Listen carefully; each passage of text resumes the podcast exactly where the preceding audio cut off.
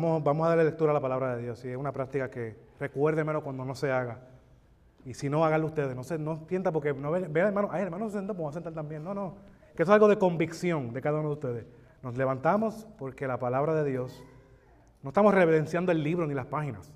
Estamos eh, reverenciando el Dios que inspiró su palabra. Amén. Vamos a continuar con nuestra exposición a través del Evangelio según San Marcos.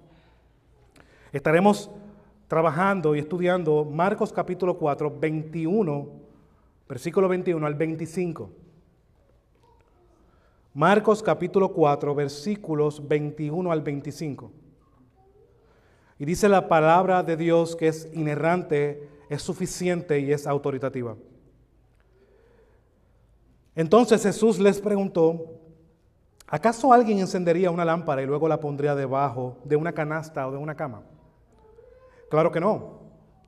Una lámpara se coloca en un lugar alto donde su luz alumbre. Pues todo lo que está escondido tarde o temprano se descubrirá. Y todo secreto saldrá a la luz. El que tenga oídos para oír debería escuchar y entender. Luego agregó, presten mucha atención a lo que oyen. Cuanto más atentamente escuchen, tanto más entendimiento les será dado. Y se les dará aún más. A los que escuchan mis enseñanzas se les dará más entendimiento, pero a los que no escuchan se les quitará aún lo poco que entienden. Que Dios añada bendición a su palabra. Pueden sentarse, mis hermanos. El título que le he dado a esta exposición es Presta atención, sencillo. Vivimos en una época donde la gente se expresa fácilmente. Todo el mundo tiene una opinión, pero no escucha. La gente no escucha. Y si no creen esto, vayan a las redes sociales y desgústense con lo que ven ahí cada día. ¿Cuántos argumentos no se levantan? Y con razón o sin razón, la gente discute, pero no hay nadie que preste oído a escuchar. Pero también, lamentablemente, esto es una de las actitudes que se ha infiltrado en la iglesia. Vimos una iglesia que ha crecido en tener acceso a tecnología, pero realmente ha abandonado el escuchar a Dios, escuchar la palabra de Dios. Lo vemos cada, cada momento cuando la iglesia pone por encima cualquier tipo de actividad a la predicación de la palabra de Dios. Cuando buscan cualquier tipo de excusa para cortarle tiempo a la proclamación de la palabra de Dios para añadir cualquier tipo de actividad. Lo vemos claramente cuando vienen personas a nosotros, como hemos escuchado, y nos preguntan, ¿qué tienen para los niños? Y nosotros, de manera humilde, porque es un privilegio, tenemos la palabra de Dios. Qué bien. Pero eso no es lo que estaba buscando. A través de la historia también hemos visto, y yo he escuchado esto anteriormente de mis padres, y decían este dicho, el que no escucha consejos no llega viejo. Ahora, todo esto que he mencionado, usted puede decir, ¿está de acuerdo conmigo? Pastor, es verdad lo que usted está diciendo. Ahora, ¿qué tiene que ver esto con nosotros, con el pasaje que tenemos delante? Bueno, lo primero que tenemos que entender es que la Biblia está llena de advertencias. Llamados de arrepentimiento, llamados a evaluar nuestros caminos, llamados a evaluar nuestros corazones, etc. Tenemos muchas advertencias en la Biblia. Y muchos ejemplos de advertencias que, se le dieron a otras personas. Y este pasaje, vemos que Jesús no deja de hacer esta misma realidad, advertir a su pueblo, advertir a su audiencia. Jesús no es la excepción en un llamado de advertencia. Y el contexto con el cual nos encontramos, eh, vemos que Jesús, luego de mostrar cómo el reino de Dios, a pesar de la oposición, y eso lo vemos claramente por la parábola de los, del sembrador o como se ha llamado la parábola de los terrenos, vemos como hay tres terrenos que no responden, pero Dios tiene un terreno en el cual ya ha preparado y que hará que este terreno, por medio de esa semilla que es la palabra de Dios, se multiplique y dé un fruto ciento por uno. Va a ser sumamente fructífero. Esta cosecha de Dios, esta cosecha en este caso de Jesús, porque Jesús es el sembrador. Pero a pesar de la oposición, el reino de Dios continuará trayendo frutos, continuará expandiéndose. Recuerden, no podemos perder por alto el contexto de este libro, para qué el Evangelio de Marcos se escribió. Eso lo vimos en nuestras primeras entregas. Y, y recuerden que está escrito para gente que estaba siendo perseguida, gente que estaba proclamando el Evangelio y su vida estaba corriendo peligro y su vida, muchos de ellos, en muchos casos, estaba al borde de la muerte o ya habían muerto.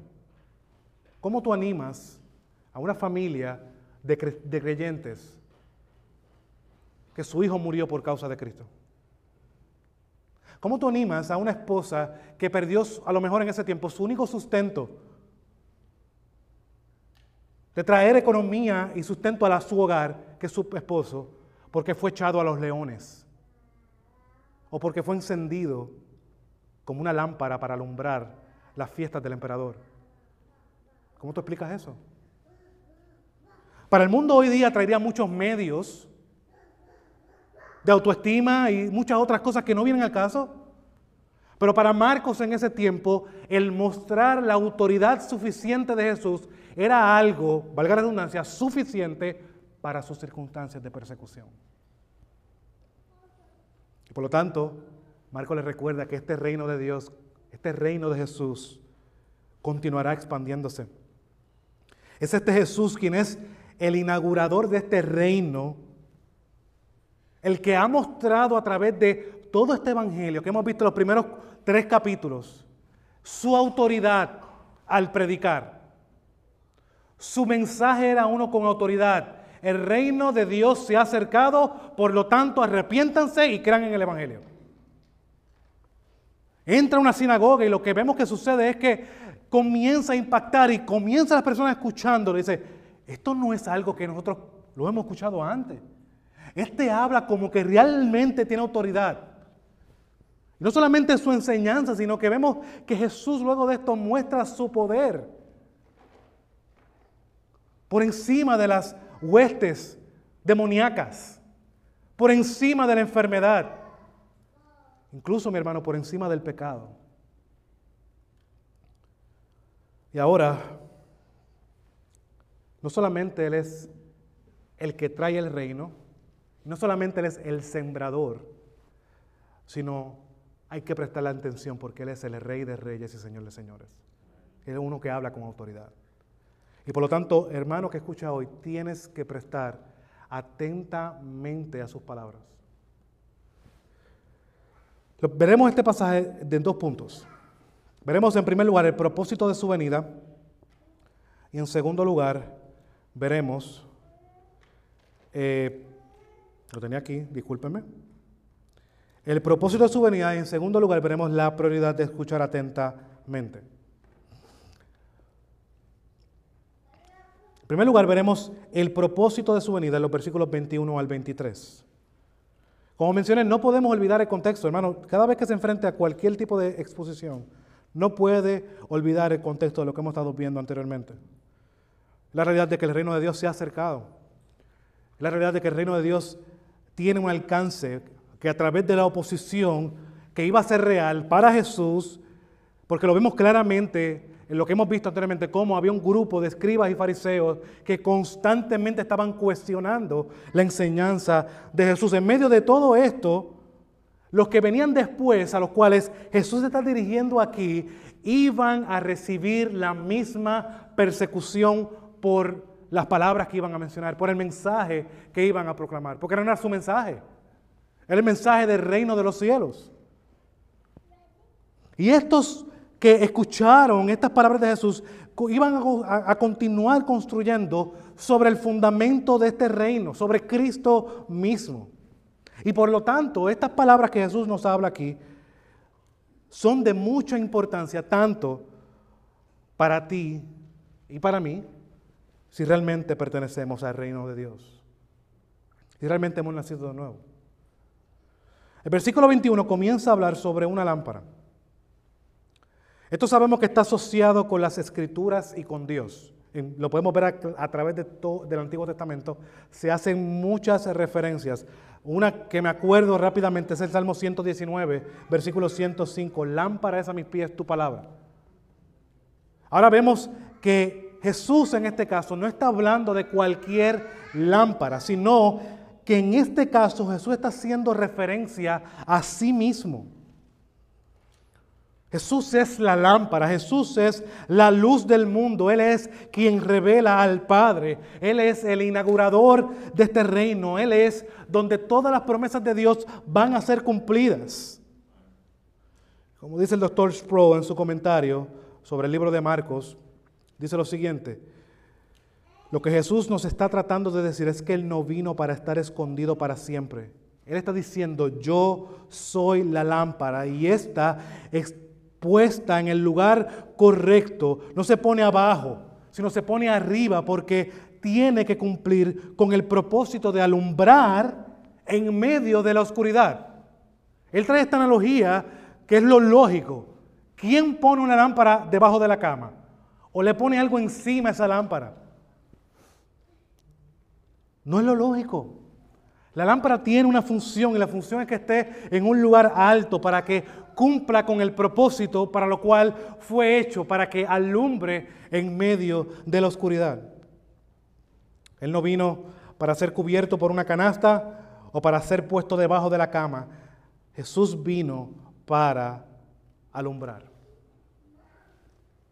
Ahora, hay que mostrar que hay algo que podemos ver claramente cuando estudiamos el idioma original, y es que el artículo que está en nuestra Biblia, que dice una lámpara, ese una, no aparece en el texto original. Lo que nos da a decir es que Jesús está diciendo a sí mismo que Él es la lámpara. Esto está apuntándose a sí mismo. Así mismo como lo hace el evangelista Juan, en Juan capítulo 1, versículos 2 al 13. Voy a detenerme a leer estos pasajes. Jesús no se está refiriendo a cualquier tipo de lámpara. Está hablando de una lámpara específica y es él mismo. Mira lo que dice Juan, Evangelio de Juan, capítulo 1, versículo 2 al 13. En el, él estaba en el principio con Dios. Todas las cosas fueron hechas por medio de Él. Y sin Él nada de lo que ha sido hecho fue hecho. En Él estaba la vida y la vida era la luz de los hombres. La luz brilla en las tinieblas y las tinieblas no la comprendieron. Vino al mundo un hombre enviado por Dios, cuyo nombre era Juan. Este vino como testigo para testificar de la luz a fin de que todos creyeran por medio de él. No era la luz, en este caso Juan, sino que vino para dar testimonio de la luz. Existía la luz verdadera que al venir al mundo alumbra a todo hombre. En él, o él estaba en el mundo y el mundo fue hecho por medio de él. Y el mundo no lo conoció. A los suyos vino y los suyos no le recibieron. Pero a todos los que lo recibieron les dio el derecho de llegar a ser hijos de Dios, es decir, a los que creen en su nombre, los que creen en la luz, que no nacieron de sangre ni de la voluntad de la carne. Aquí no hay esfuerzo humano para esto. Aquí no hay deseo humano para que esto se dé. Estos nacen únicamente y exclusivamente como culmina el versículo 13 de Dios. Dios es que lo hace posible. Es Dios el que alumbra el entenebrecimiento del hombre, no por medio de cualquier otra cosa, sino por medio de la luz, de la lámpara que es Cristo. Ahora el versículo 22 continúa y dice lo siguiente. Porque no hay nada oculto si no es para que sea manifestado, ni nada ha estado en secreto, sino para que salga a la luz. Ahora, lo que Jesús está tratando de decir es que esta luz, esta lámpara, que es Cristo mismo, y todo lo que esto implica, el Evangelio, el reino, todo lo que hemos visto, esta luz, con estas palabras del versículo 22, Jesús nos está mostrando claramente que no hay posibilidad de que esta luz pueda ser aplacada. Y muestra esto dejando claro la realidad de que no hay secreto que no se sepa. Eso está hablando en parábolas. No hay secreto que no se sepa. Y que no hay nada oculto que no pueda ser, que no haya de ser manifestado. Esto implica también no solo de su ministerio terrenal, lo que él está hablando en ese momento, sino también esto iba a apuntar a cuando esta obra de Jesús fuera consumada. Todo en un momento dado va a estar expuesto. Claro que sí. Pero lo que Jesús está mostrando claramente es que nada podrá detener el avance del reino de los cielos. Bueno, esto debe ser de ánimo para nosotros. Esto debe ser de regocijo para nosotros. Que no solamente tenemos, y a veces nosotros batallamos esto en nuestra vida cristiana diaria, con nuestro desánimo. Estos son los textos que nos deben a nosotros animar en la fe y continuar corriendo la carrera de la fe. Estos son los textos que nos deben mover a evangelizar. Estos son los textos que nos deben mover a servir, a amar a la iglesia de Cristo, a vivir para la gloria de Dios. El saber que todo está en sus manos. Es su reino. Es su iglesia, son sus términos, es su palabra, es para su gloria. Bueno, no pierda eso de vista mientras vayamos por estos pasajes. Cristo está hablando de que nada podrá detener el ministerio de Jesús en ese momento y lo que vemos a través del libro de Hechos, sino también hay una intención escatológica de que todo esto llegará a un fin, de que Jesús consumará su reino cuando vendrá con todo poder, con toda gloria, a buscar y a rescatar a su iglesia. Eso es esperanzador. Nada puede detener los planes de nuestro Dios. ¿Quién puede cambiar lo que Dios ha decretado desde el principio? Nadie, mi hermano.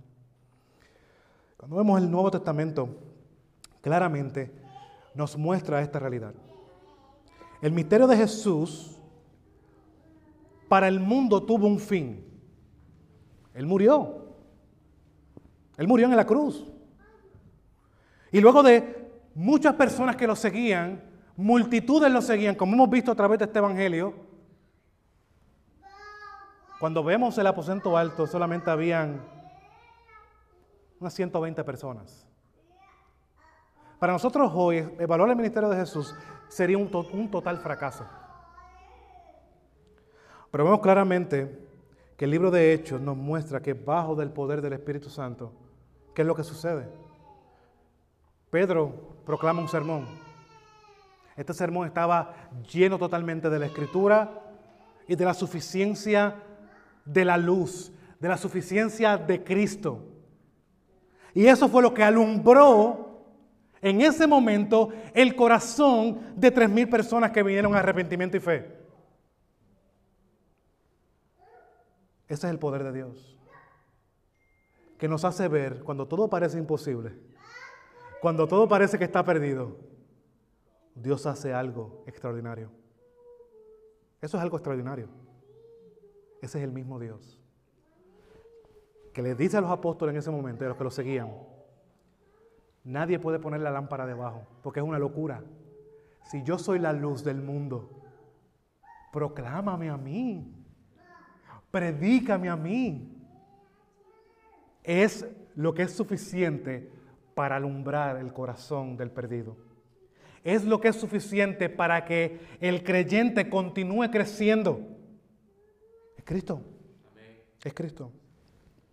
Y así de igual manera continúa expandiéndose el reino porque no se limita ahí, sino el reino, el, reino del Señor continúa expandiéndose hasta los confines de la tierra. Lo que Jesús prometió, vayan y prediquen el Evangelio, comenzando Judea, Samaria, hasta los confines de la tierra. Claro que sí se hizo Jesús, porque tú tienes la autoridad, como dice en Mateo 28. Y claro que estos hombres confiados, no en sus fuerzas, ellos eran hombres débiles, comunes y corrientes, como dice el libro del doctor John MacArthur, hombres comunes y corrientes, pero que saben qué tenían detrás de él, de cada uno de ellos, un gran Dios un Dios incomparable, un Dios que ellos sabían que no había otra cosa, no había otra esperanza en el mundo que no fuera proclamar esa luz, proclamar a Jesús. Y esa luz continúa. A pesar de nosotros, a pesar de muchas cosas, a pesar de eh, lo que vemos a través del mundo, esta luz sigue brillando con intensidad. Jesús sigue siendo esa lámpara que alumbra a este mundo en medio de la oscuridad del pecado. Y en cada iglesia donde se predica la verdad, la palabra de Dios, esa luz sigue alumbrando. En cada creyente que es transformado por la gracia de Dios y proclama el Evangelio afuera y vive para la gloria de Dios, está mostrando esa luz en medio de la oscuridad.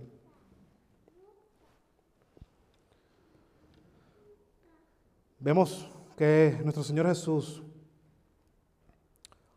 en muchas instancias mandó a callar a los demonios para que no dijeran su identidad. Y eso lo vimos en una de nuestras pasadas entregas. Pero hay algo del misterio, del ministerio de Jesús, que permanecería en secreto, pero no por siempre. Y eso lo vemos claramente con lo que hemos visto en el libro de Hechos. El reino de Dios se ha expandido. Ahora está expuesto. No hay nada que lo detenga. Las puertas del Hades no prevalecerán sobre su iglesia, la cual Cristo edifica, la cual Cristo sostiene. Esto es algo de ánimo.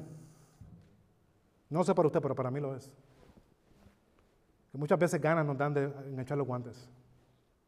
Y son estos pasajes que nos mueven y nos sostienen para continuar proclamando la verdad de Dios, porque es la única esperanza para este mundo perdido. Quiero culminar con esta cita de... No, culminar no es el sermón, no se, no se emocione. Todavía queda el segundo punto. Pero quiero, quiero culminar este punto con esta cita del Dr. Sproul. Me encantó y dice lo siguiente. El deber de cada iglesia, en cada generación, de cada pastor y de cada cristiano, es tomar esta lámpara y tirar la canasta a un lado y poner la luz en un lugar prominente donde la gente pueda contemplar la verdad de Dios y de su Hijo. Que muchas veces ponemos la lámpara abajo. Ponemos la lámpara abajo cada vez que tratamos de hacer las cosas de nuestras fuerzas. Cada vez que no confiamos en la proclamación del Evangelio, como dice Pablo, el Evangelio es poder de Dios para salvación. No es tu poder, no es tu elocuencia, es el, el Evangelio de Cristo. Obviamente, claro que nos tenemos que preparar. Yo estoy diciendo que seamos... No, no tenemos que preparar. Orar, y preparar y, ver para poder tener ese tipo de, discusiones amables donde podamos eh, mostrar a Cristo. Pero el Evangelio es suficiente. Cristo es suficiente. Ahora, el versículo 23 es interesante porque vuelve a mencionar algo que él ha mencionado antes. En Marcos capítulo 4, 9 dice, si alguno tiene oídos para oír, que oiga. Y aquí en este versículo 23 repite lo mismo. ¿Qué está haciendo Jesús con esto? Bueno, el llamado que hace Jesús con esto es que Él ha dicho, con lo que Él ha mencionado, es que entiendan y crean el propósito para el cual Él ha venido. Cristo está mostrando con la parábola que todos escucharon, la multitud y sus discípulos escucharon la palabra del sembrador. Y Cristo estaba mostrando la realidad de el alcance del reino de Dios.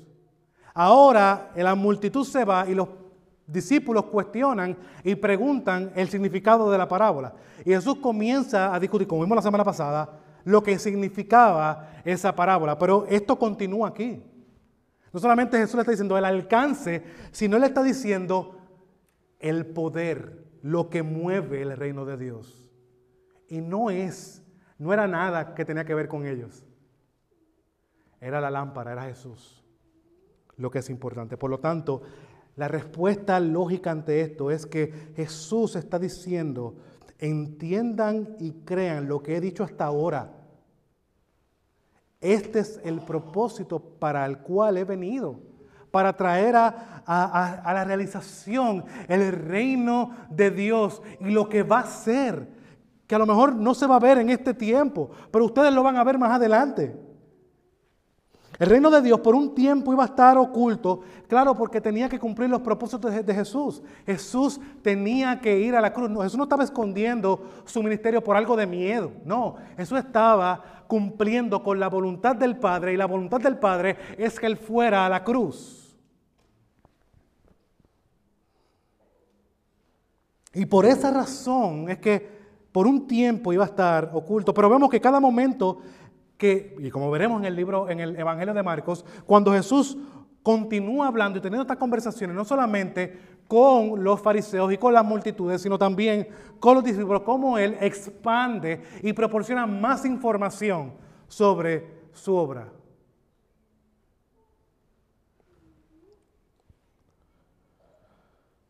Ahora, para nosotros, esto es más sencillo en un aspecto. Pero debemos recordar algo que nos debe hacer humildes mientras veamos todas estas cosas. Y es una sola cosa. Si tú hoy tienes oídos que oyen, es por la gracia de Dios. Tenemos, y tenemos evidencia bíblica para mostrar esto. Miren cómo Jesús levanta una oración de acción de gracias al Padre por esta realidad. Mateo capítulo 11, versículo 25 al 26 dice lo siguiente. En aquel tiempo Jesús dijo, te alabo Padre, Señor del cielo y de la tierra, porque ocultaste estas cosas a sabios e inteligentes y las revelaste a los niños. Sí, Padre, porque así fue de tu agrado. ¿Por qué habla de los niños ahí? ¿Está diciendo que Jesús salva únicamente a niños? No es los que tienen esas características de un niño que confían plenamente en su padre. Cuando el padre dice, ven, échate a mis brazos, el hijo viene y sin pensar, sin medir las consecuencias en ese aspecto, viene y se lanza. Confía plenamente. Esos son los que Dios le ha revelado. A los que han abandonado toda autojusticia, que han abandonado toda autosuficiencia, de confiar en sus medios. Y que han confiado sabiendo que si son pecadores, si, si son merecedores de la ira de Dios, es Dios el único que puede hacer algo a su favor. Esos son los que Dios le ha revelado, esos misterios. Ahora, pero hay que recordar algo que no solo este lenguaje de los versículos 21 y 22 son usados aquí para describir a Jesús como la lámpara. Sino en Mateo capítulo 5, versículo 14 al 16, nos muestra que también esta realidad de la luz, no solamente para Jesús, sino también para su pueblo. Mira lo que dice Mateo capítulo 5, versículo 14 al 16.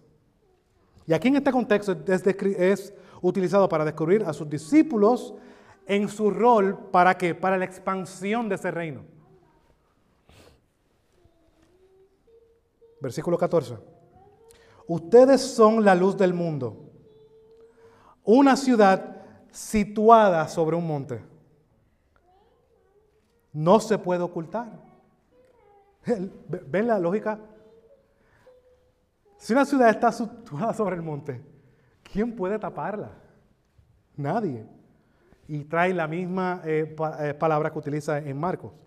Ni se enciende una lámpara y se pone debajo de una vasija sino sobre el candelero y alumbra a todos los que están en la casa.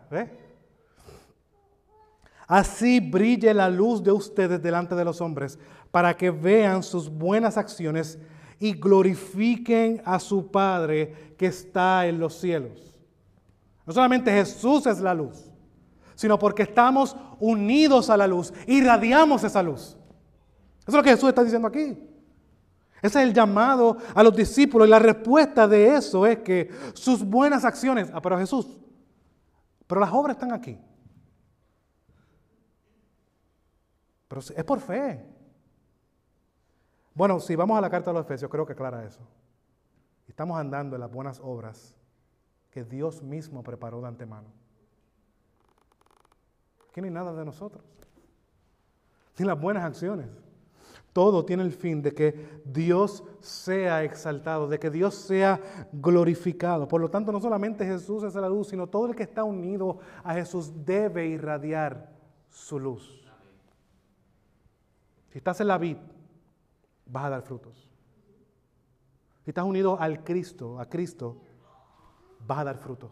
Así es que se conocerán los verdaderos hijos de Dios. No es por su elocuencia bíblica, es por sus frutos. Ahora, hermanos míos, mi, fin hoy es que al ver estos, estos textos es incomodarte con esta pregunta. Y esta pregunta es, ¿realmente tú vives como que Jesús es lo más importante? Y que este reino que Él ha inaugurado es lo más importante. Donde todas las promesas de Dios son amén, dice el apóstol Pablo en donde no estamos bajo sombras como el pueblo de Israel, que miraba eh, borroso a lo que realmente iba a ser. Ahora nosotros con el rostro descubierto, ahora con, todo ahí, el, el misterio de Cristo ha sido expuesto, tenemos la certeza de estas realidades. ¿Y saben por qué? Porque Dios mismo lo ha hecho así, por medio de la tercera persona de la deidad, de la, del Espíritu Santo que mora en su templo, que es su iglesia. Ahora, realmente puedes decir con Jesús lo que Él nos dice aquí en Mateo capítulo 6, 33. Pero busquen primero su reino y su justicia. Esto no tiene que ver contigo. Yo, quiero, mi hermano, que a veces nosotros evaluemos nuestro cristianismo. Tenemos un cristianismo individualizado, que se ha sido, influenciado tanto por la cultura de, nuestras naciones y de la cultura secular, que hemos creado un cristianismo individualista. No, mi hermano, el cristianismo tiene que ver con una sola cosa y es con el reino de Dios y con el alcance de este. Ahora, ¿cuál es tu rol en el reino de Dios? Eres como Jesús. Puedes decir con Jesús aquí que estás buscando primero el reino de Dios y su justicia.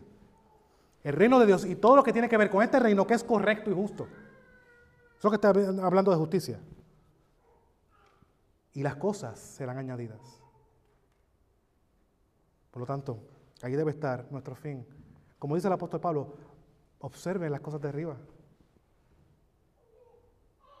Ahora, en segundo lugar, podemos ver que no solamente Jesús nos está mostrando algo sobre, eh, y leo aquí rápidamente el, propósito de su venida, sino también en los versículos 24 y 25, Él nos muestra, y en nuestro segundo punto, la prioridad de escuchar atentamente.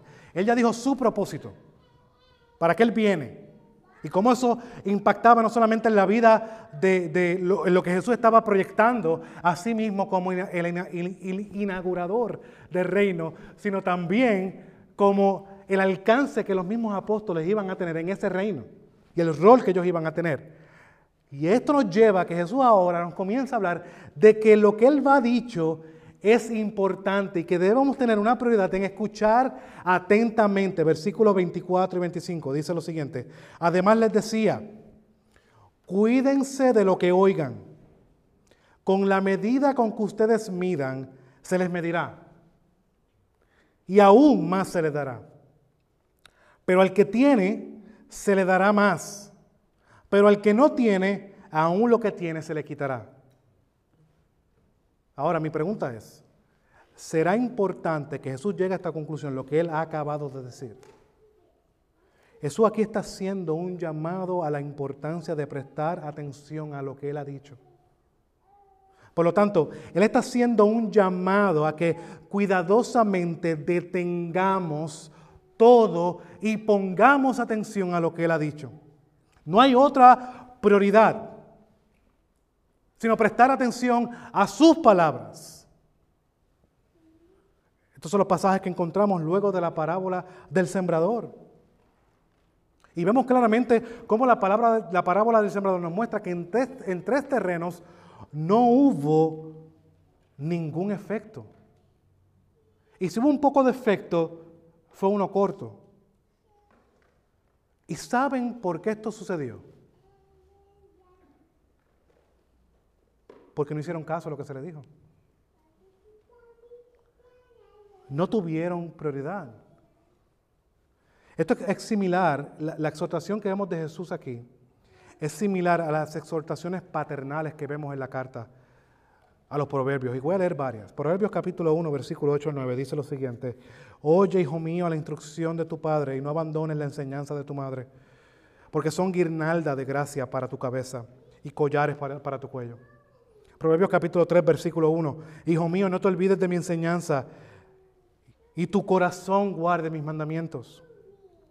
Proverbios 4, versículos 1 y 2. Oigan hijos la instrucción de un padre y presten atención para que ganen entendimiento. Porque les doy buena enseñanza, no abandonen mi instrucción. Proverbios capítulo 4, versículo 20 al 21. Hijo mío, presta atención a mis palabras, inclina tu oído a mis razones, que no se aparten de tus ojos, guárdalas en medio de tu corazón. Es la misma instrucción que está haciendo Jesús aquí lo que estoy diciendo es importante, no lo desaproveches. Presta atención, iglesia, hoy. No es mañana, es hoy. En todos estos pasajes que hemos leído, el Padre amorosamente está exhortando al Hijo y, la realidad es que el Hijo no está prestando atención. Y echa a un lado la buena enseñanza. Echa a un lado el consejo y la realidad de no escuchar, que es lo que Jesús nos está queriendo decir, es que no solamente tiene consecuencias temporales, sino también tiene consecuencias eternas. Y la realidad que este hijo que el autor de Proverbios nos está mostrando, este hijo no tiene prioridades. Es lo que Jesús hizo a través de todo su ministerio. No, ven a Jesús diciendo, bueno, eh, el Hijo del Hombre tiene que ser entregado a manos de los sacerdotes y también va a ser entregado en las manos de los impíos, pero al tercer día resucitará. Y los apóstoles acá, bueno, ¿y quién va a coger el mejor lugar? No hay prioridades. Y lo que Jesús está haciendo aquí es poniendo las prioridades en lo que es importante y no es en otra cosa que no sea en el reino de Dios y en la persona de Cristo como inaugurador de este reino. Y el de no escuchar tiene, como mencioné, consecuencias eternas. Hablando de prioridades, no puedo pasar por alto que vivimos dentro de un cristianismo occidental que no tiene prioridades. Vemos que el llamado de Jesús es que te va a costar seguirlo. Vemos que el llamado de Jesús es que tienes que buscar primero su reino y todo lo que tiene que ver con este reino. Y por lo tanto, al esto no ser así, debemos de evaluar urgentemente nuestras prioridades. Y si estas no se alinean con las de Jesús, puede que seas como uno de estos terrenos que hemos mencionado en nuestra pasada entrega. Que no estás escuchando la voz de Cristo. Pero déjame decirte que de algo estoy seguro y es el que se acerca a este rey que tiene toda autoridad y viene en sus términos, no, no, no de él, no es lo que él espera de que Jesús es amor, amor, amor y Jesús está para satisfacer todas mis necesidades temporales. No, el que viene a Jesús en arrepentimiento y fe, que abandona toda autoconfianza, que echa toda excusa a un lado y reconoce que no puede hacer nada por él mismo y que por ende está perdido. Este rey misericordioso promete algo que no te echará afuera. sino que te recibe y te cambia tus vestiduras por doceras y, sucias y, y con todo lo que venimos nosotros y nos da vestiduras nuevas, nos viste con su justicia. Nos muestra su gracia. Nos muestra su misericordia. Nos muestra su amor inagotable. Y este es el que es cambiado completamente. Su corazón es regenerado.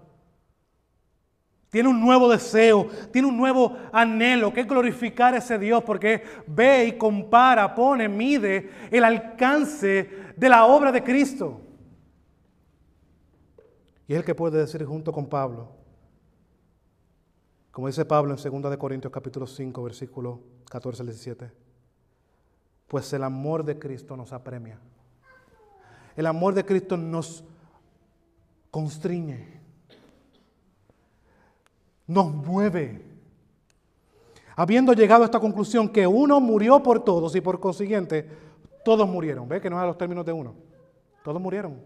No hay nadie que pueda hacer algo para ganar el favor del tres veces santo.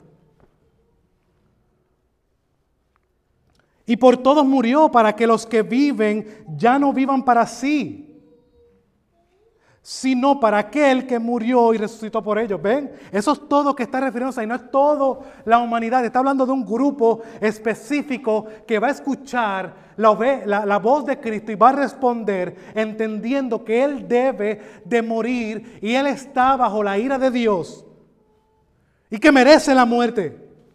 Esos son los que verdaderamente viven, porque Cristo les da vida.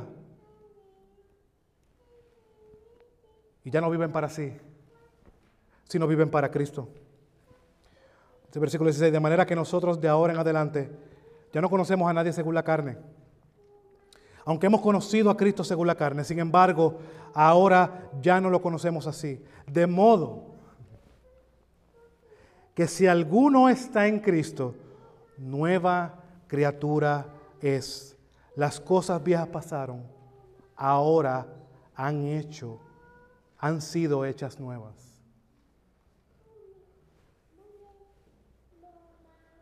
¿Eres tú uno de esos?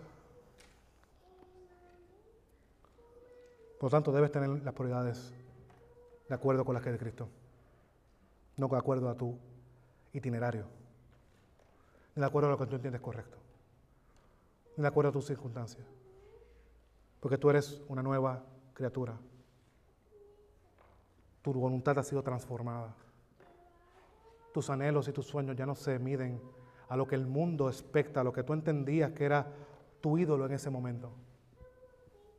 Van de acuerdo con el gran Dios que te ha dado vida y vida en abundancia. Ahora, quiero que veamos algo en el versículo 24 que es bien interesante. Y es que el versículo 24 nos habla de cantidades. Por lo tanto, tiene que ver en el contexto que Jesús trae esto, tiene que ver con el mercado del grano en este tiempo. Y la integridad del mercader se medía por la precisión de sus básculas. Ahí es que él viene a decir el versículo 24 lo siguiente, cuídense de lo que oigan, con la medida con que ustedes midan se les medirá y aún más se les dará. está midiendo aquí, así, y trayendo esta ilustración del mercader, como su integridad se medía en, cómo hacía las cosas y cómo hacía sus negocios, de igual manera, así se va a medir el creyente. ¿Qué significa esto? Para ser más claro. Bueno, tú vas a recibir según lo que tú das. Sencillo como eso. Tú vives una vida íntegra, tú vas a tener el favor de Dios. No vives una vida íntegra, no esperes otra cosa. Los que toman tiempo, los que toman su energía de escuchar y responder a las enseñanzas de Jesús, estos son los que recibirán la bendición de Dios y aún más. Y sabemos claramente que la bendición de Dios, mi hermano, no, se, no, tiene que ver con nada material. No tiene que ver con nada material. Aunque puede ser que Dios nos bendiga de esa manera. Pero la bendición de Dios tiene que ver con nosotros dar frutos. Es la obra del Espíritu Santo, es lo que se va a ver de nosotros. Y más interesante de esto es que la palabra medir, en este caso tiene el sentido de repartir. Y, interesantemente, ¿se acuerdan que leí Mateo 6:33? Y todas las cosas que, y todas las cosas y todas las demás cosas se añadirán. Es la misma palabra que utiliza Jesús aquí.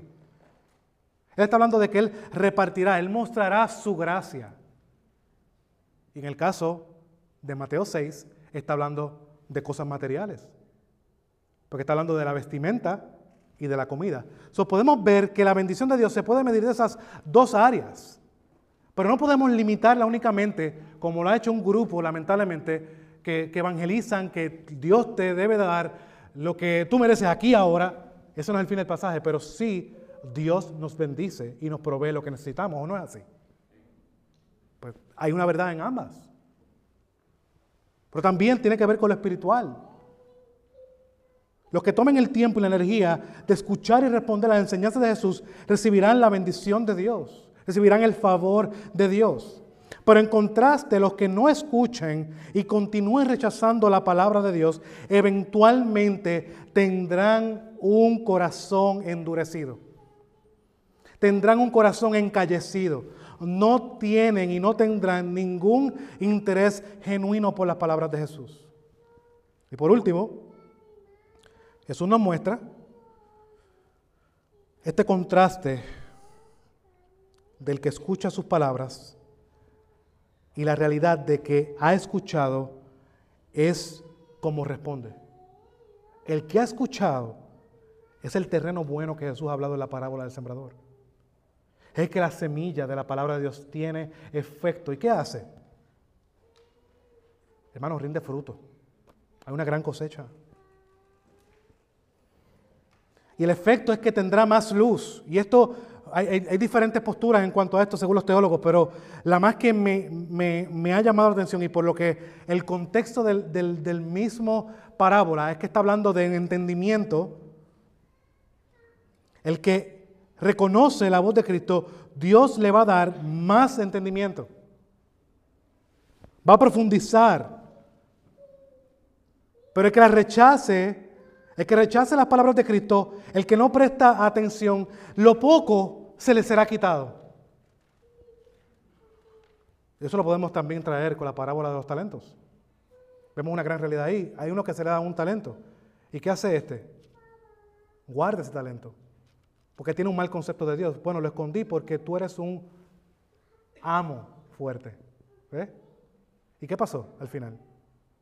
Todo se le quitó y se le dio al que realmente estaba dando fruto, al que multiplicó. Sabemos a través de toda la Biblia, de las parábolas, esta realidad del que, del que realmente da fruto, tiene que ver con la bendición de Dios, con el favor de Dios, con el que ha escuchado el Evangelio, con el que ha escuchado la palabra de Cristo, pero también vemos en contraste el que no hace nada con, lo que Dios le ha dado.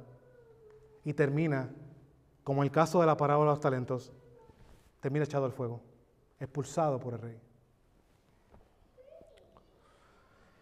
¿Qué nos muestra esto, mis hermanos? En resumen, que hay una gran bendición en escuchar las palabras de Jesús, pero también hay un gran peligro. Por eso el tema de mi sermón, presta atención. Hay palabras, había palabras de salvación y de esperanza para los que escuchen, pero hay palabras de juicio y muerte para los que no prestan atención. Y esto nos debe llamar la atención a cada uno de nosotros hoy, a que respondamos y escuchemos, eh, como lo hace el autor de Hebreos con esta advertencia que hace en Hebreos capítulo 2, versículo 1 al 13. Por tanto, debemos prestar mucha mayor atención a lo que hemos oído, no sea que nos desviemos.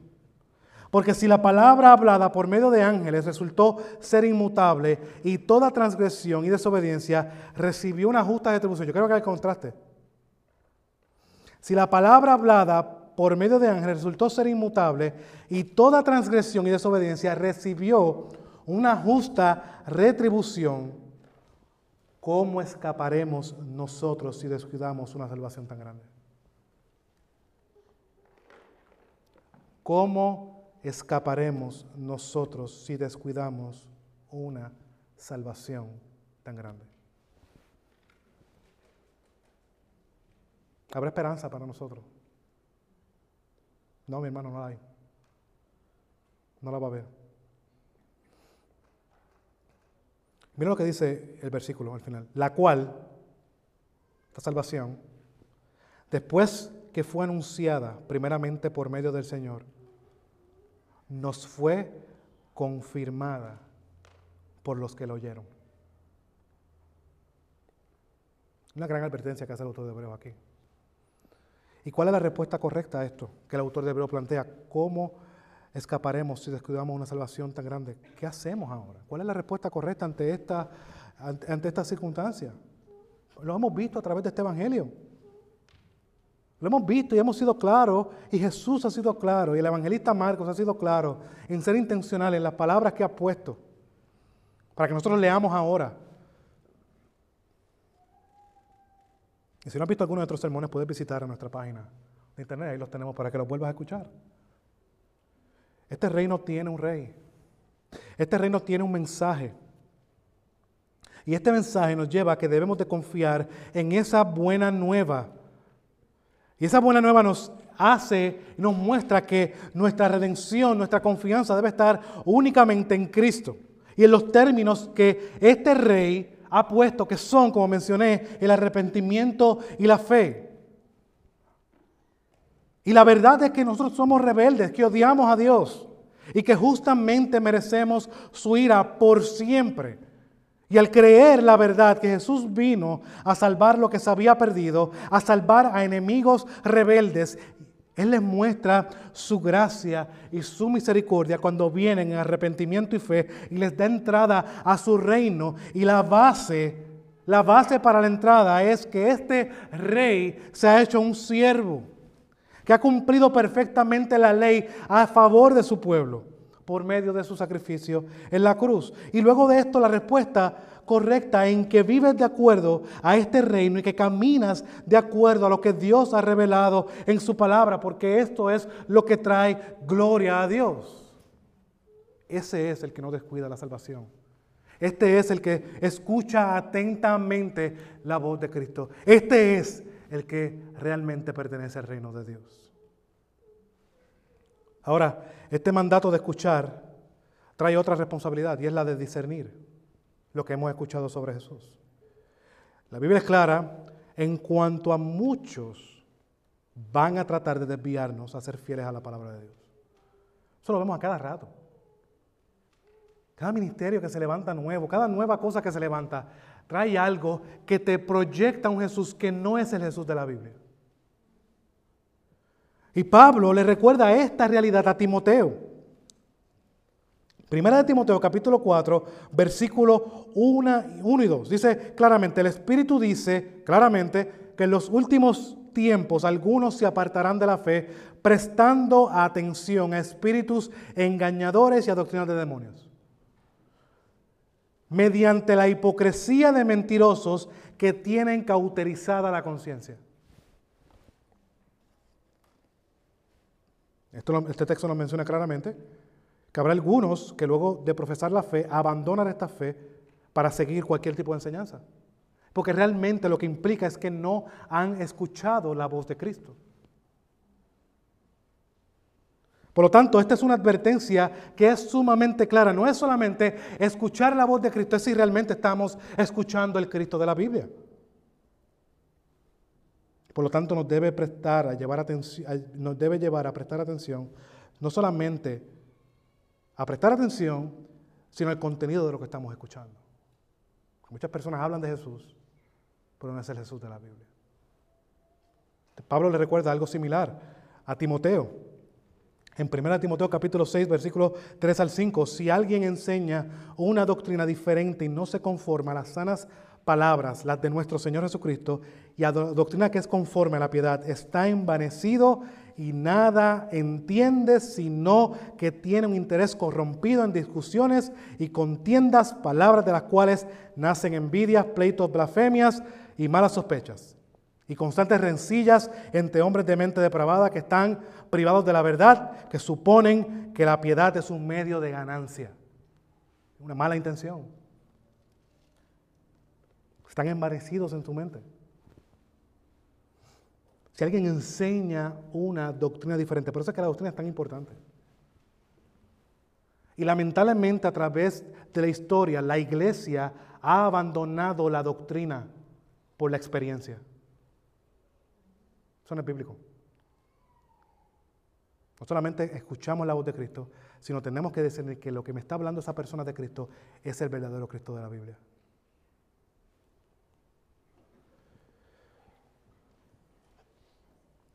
Tanto Timoteo como líder de la iglesia, mi hermano, debían de tener cuidado, debían de prestar atención de manera meticulosa de la verdad que se le había sido encomendada y huir y correr de la falsedad.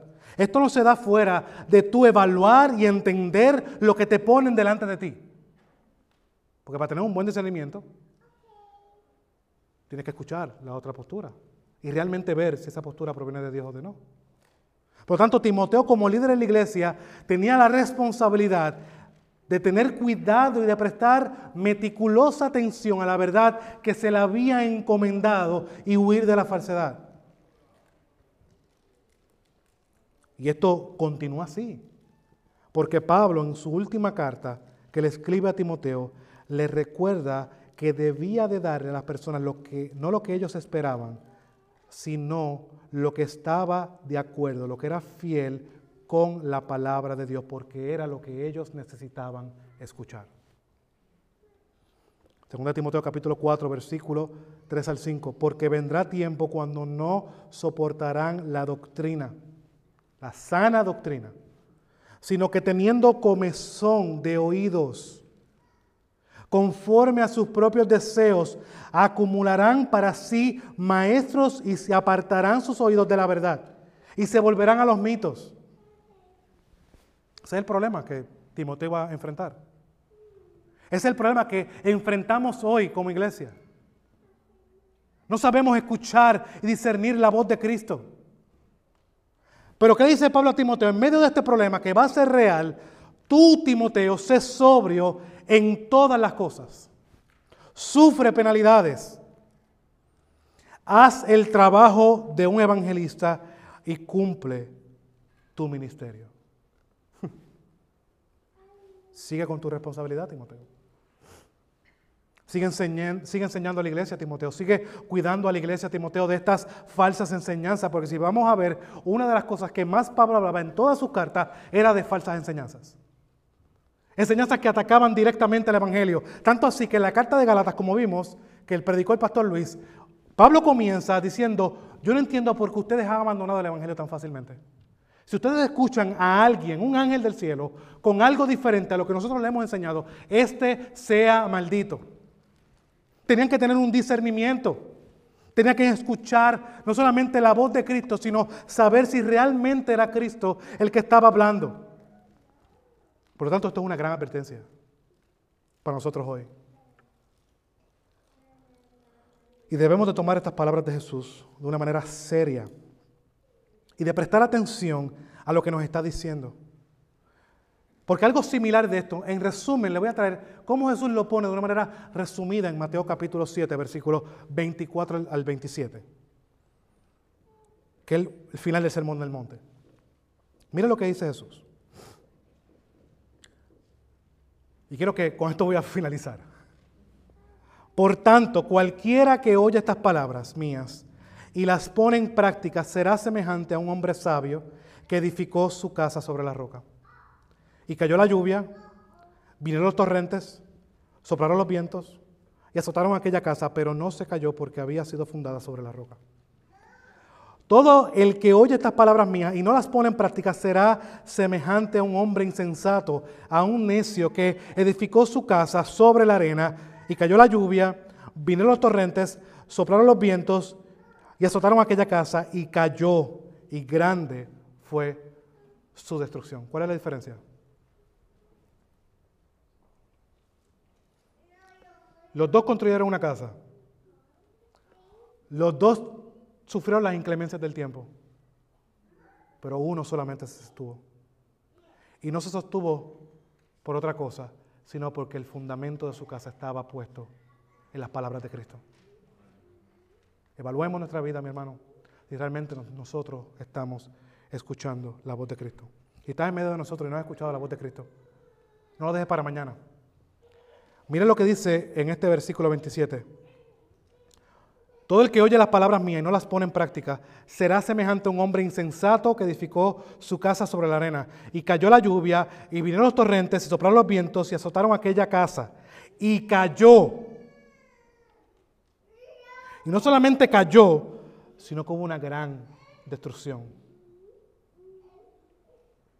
Yo entiendo que esto está hablando de una consecuencia final, de que no hay esperanza. No hay nada de lo que tú puedas construir en este mundo que se sostenga fuera del fundamento de Cristo. Va a caer. Se va a ser destruido. Hermano, para nosotros los creyentes, gloria a Dios, para que ha escuchado. Porque si escuchas la voz de Cristo, en medio de esta era de la distracción, dale gloria continua a Dios, porque Él te ha mostrado su misericordia. Continúa escuchando su voz, por favor. Continúa creciendo en su gracia para que seamos luz en medio de los que continúan en oscuridad, para que seamos luz en medio de este mundo lleno de oscuridad y de pecado. No hay otra manera por los cuales ellos puedan escuchar del Evangelio, es por la luz. Y somos nosotros mismos, si estamos unidos a Cristo y somos parte de su reino. Oremos, mis hermanos. Padre, te damos gracias por tu palabra. Padre, te damos gracias porque tu palabra nos confronta. Tu palabra nos corrige. Pero también tu palabra nos da esperanza. Padre, te pedimos por los santos que están aquí, por los hermanos que están aquí. Oh Señor, que continúen escuchando tu voz. En medio de un mundo perdido, un mundo caído, necesitamos continuamente seguir en el fundamento correcto y el fundamento es Cristo mismo. Él es la lámpara. Él no es una lámpara, Él es la lámpara, Él es la luz del mundo. Él es el camino, Él es la verdad, Él es la vida. Oh Padre, que ahí esté nuestro fundamento. Si hay algún hermano que está desanimado por causa de las aflicciones, oh Padre, que encuentre esperanza y resguardo en la roca firme de nuestra salvación, que es Cristo mismo. Él es nuestra ancla. Él es nuestra ancla firme en medio de las dificultades. No hay otra. Pero Padre, anímanos a ver el gran privilegio que tenemos, que nos has dado en Cristo, que es de ser sal y luz en este mundo. Prepáranos, Padre, para continuar expandiendo este reino y hacerlo con una sola cosa en mente, en que tú tienes y tú, por medio de nuestro trabajo, vas a ser exaltado. Va a traer gloria a tu nombre. Oh Padre, ayúdanos, prepáranos a continuar escuchando la voz de Cristo. A escuchar esta advertencia y continuar fieles.